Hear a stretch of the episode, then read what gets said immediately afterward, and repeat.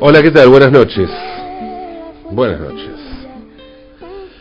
En 1987, en enero de 1987, viajé a Chile, invitado por la Federación de Estudiantes Secundarios de Santiago.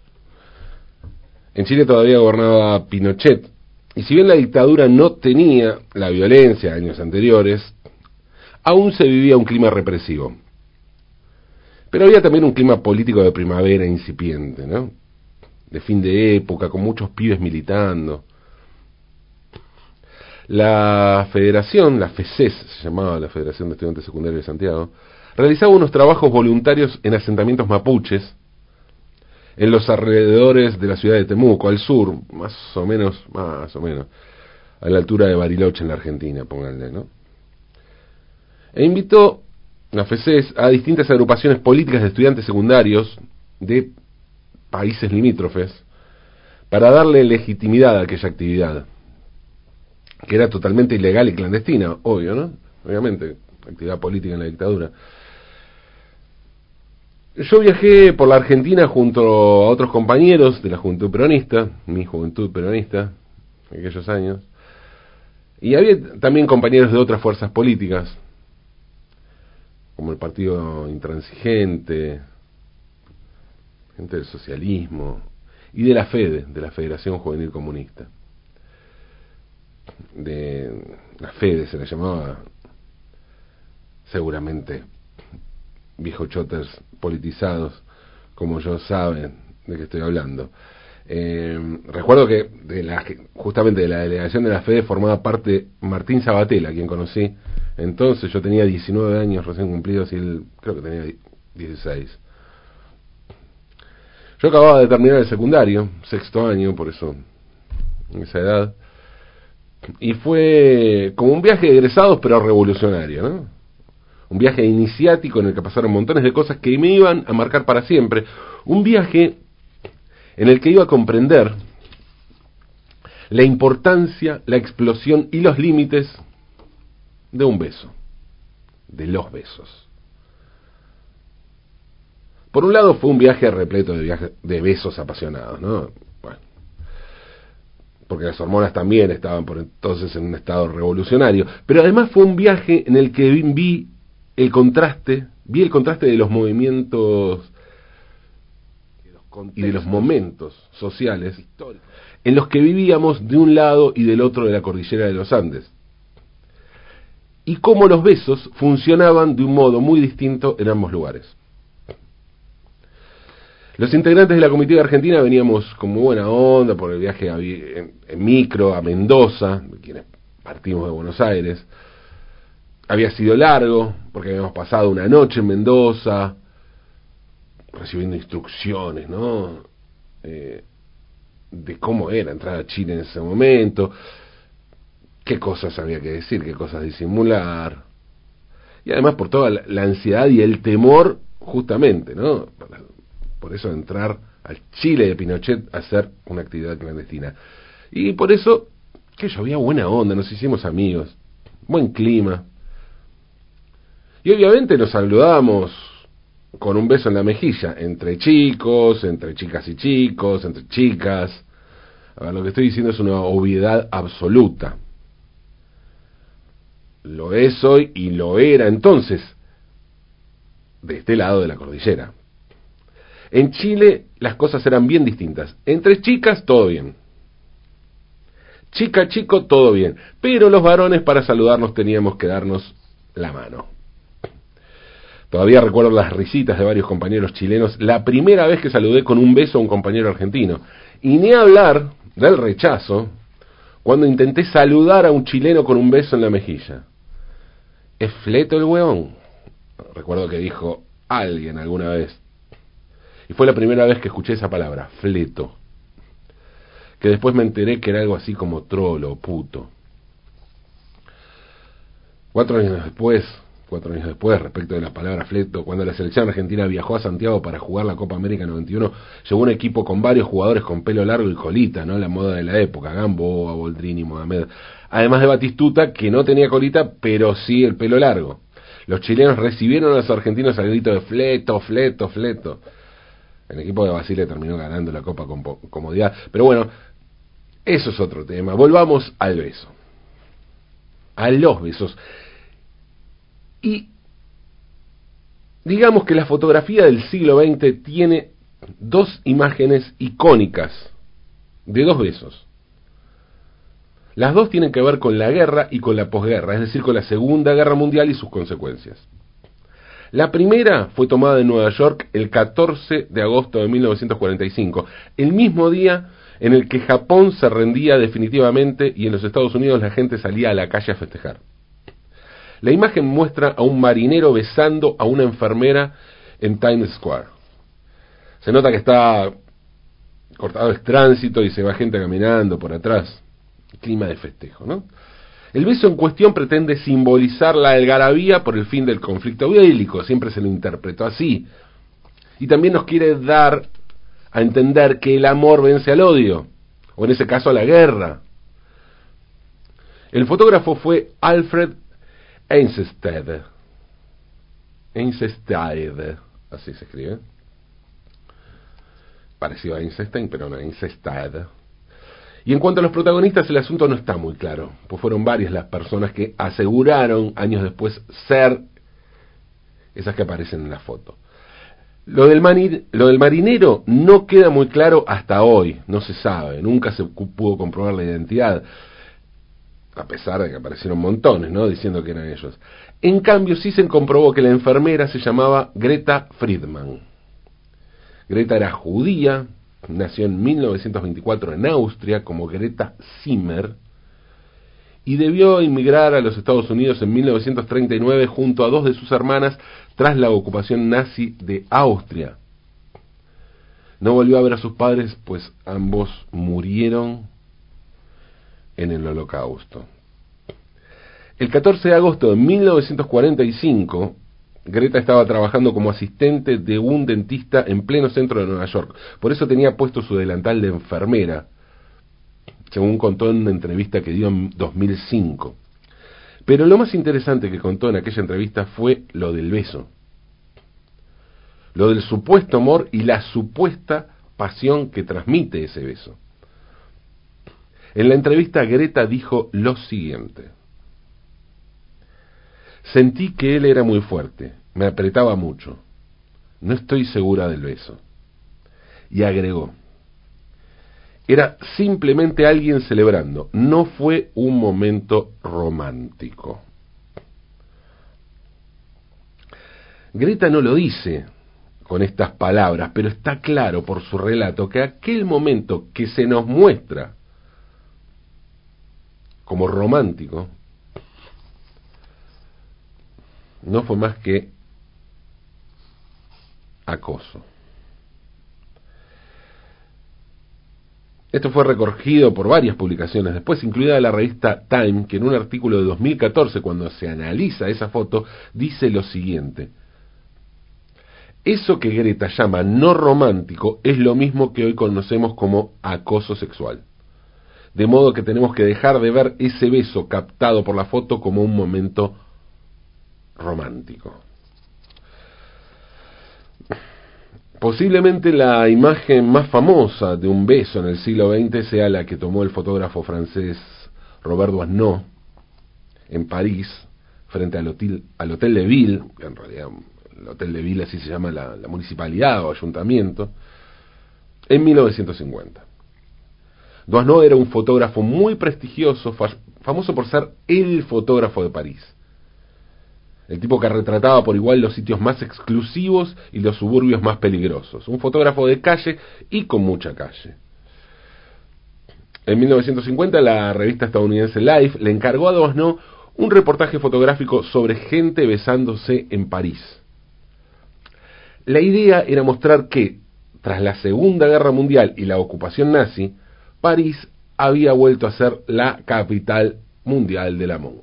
L'amour, del amor l'amour y todos esos lugares, esos clichés, esos lugares comunes que hay sobre París. Claro, todo esto estaba en un contexto de puesta en marcha del Plan Marshall, con el que Estados Unidos pretendía demostrarle al mundo que estaba promoviendo la reconstrucción de, una Europa devastada por la guerra, que estaba ayudando a reconstruir Europa. Los estadounidenses le dieron a Doisneau muy poco tiempo para entregar su material. De modo que el fotógrafo, cuando vio que no podía encontrar a tanta gente besándose por la calle, eso no era así como pretendían mostrar, que para eso tenían que salir mucho, contar con mucho más tiempo, entonces agarró, le pagó a varias parejas para que se besaran y él pudiera tomar las fotos fingiendo ser espontáneas. Estamos hablando de la revista Life en 1950, de modo que no creo que no hace falta que aclare que en todos los casos se trata de parejas heterosexuales, ¿no? Las fotos de dos no están muy bien, pasan por espontáneas, pasan por espontáneas, parecen espontáneas, tienen hasta cierto movimiento de fondo, como si realmente hubiera sido tomadas sin el consentimiento de las parejas y con el fotógrafo caminando, ¿no? Muy relajado, en movimiento, ¿no? Tienen ese agite, y al menos, bueno, al menos es lo que puede verse en las seis fotos que publicó Life en una doble página. no tomó una gran cantidad de fotos, obviamente, tomó varias, y la revista estadounidense seleccionó seis. Lo curioso es que la foto más famosa, la que hoy conocemos como el beso de Doisneau, no es la más destacada. el reportaje aparece en doble página y en una página aparece eh, una sola foto a gran tamaño que no es el beso. Y en la otra página están las otras cinco, de las cuales el beso tampoco es la más importante. Hay una más grande y otras cuatro más chicas y una de esas es el beso. La foto no tuvo mayor repercusión y quedó en el olvido. No porque fuera mala, es una foto más como tantísimas otras buenas fotos que publicaba Life. Y no nunca tuvo que aclarar cómo las había tomado. Hasta que, hasta que, en 1986, 36 años después de su publicación original, un editor decidió hacer un cartel con la foto de Duasno en formato apaisado, o sea, recortando el formato de 6x6 centímetros del negativo original que Doisneau había tomado con su roller, roller flex, roller flex, muchísimos fotógrafos y con la que Doisneau tomó su foto. La publicación del cartel de este editor francés fue un éxito instantáneo y dio la vuelta al mundo como un icono del amor y la libertad en la París de la posguerra. La imagen comenzó a reproducirse en postales, calendarios, pósters y otros formatos, era un símbolo del amor. Un símbolo del amor. Recuerdo que una vez yo tuve una remera con esa imagen, que me regaló una novia una vez, que me trajo, me la trajo de París, es más. Sin embargo, volviendo a la foto, la identidad de la pareja seguía sin conocerse. La foto significó para Doisneau un éxito enorme pero también el comienzo de unos problemas que nunca había tenido. De repente muchas personas comenzaron a reconocerse como aquellas que se besan en la foto y algunos vieron la posibilidad de sacar un mango. ¿Sí? De llevarse algún billetito por el uso no consentido de la imagen. Tal es el caso de Jean y Denise Lavergne, quienes demandaron a Doisneau por fotografiarlo sin permiso. Entonces, ¿qué hizo no Que ya era grande y estaba cansado de ir tanto a tribunales. En 1993, a los 81 años y para evitar problemas legales, no confesó que la fotografía fue un montaje y que los amantes, supuestos amantes, eran los modelos contratados François Delbar y Jacques Cartot. Al parecer, no había visto al hombre y a la mujer unos días antes, cerca de la escuela en la que estaban estudiando actuación, y decidió contratarlos. Claro que mm, la foto se había hecho tan famosa que en ese momento, en ese momento, la mujer de la fotografía, la actriz François Delbar, vio también una oportunidad de ganar guita. Y demandó a Doisneau por el lucro obtenido de la foto. Quería un porcentaje de esa guita. Por suerte para Doisneau, él le había pagado con una copia firmada de la, de la foto. Con lo cual se desacreditó la demanda. El juez dijo no al lugar. De todos modos, claro, la actriz sí obtuvo una buena cantidad de dinero, eh, no por la demanda de no que no pudo hacer, sino cuando vendió la copia autografiada de la famosa foto en una subasta. Un coleccionista suizo le pagó 150 mil euros por la foto autografiada del beso de Duano. Todos esos litigios afectaron profundamente a Duano, que murió un año después, en 1994. Y así explicó su hija todo aquel asunto. Dijo, ganamos en los tribunales, pero el beso arruinó los últimos años de la vida de mi padre. no tenía un gran aprecio por su fotografía más famosa. Es superficial, comercial, una imagen prostituida, aseguró lleno de bronca luego de salir de tribunales.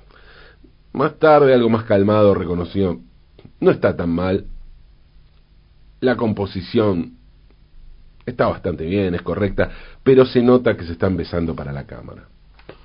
Y sí, así son los besos, imprevisibles, capaces de ser memorables o absolutamente olvidables, reales o fingidos, apasionados o calculados, evocadores de momentos felices o pruebas de la traición o de lo que no debió haber sido. Sin embargo, detrás de tantos altibajos, de tantas contradicciones, hay un momento sublime de contacto íntimo, revelador, de conexión única e intransferible.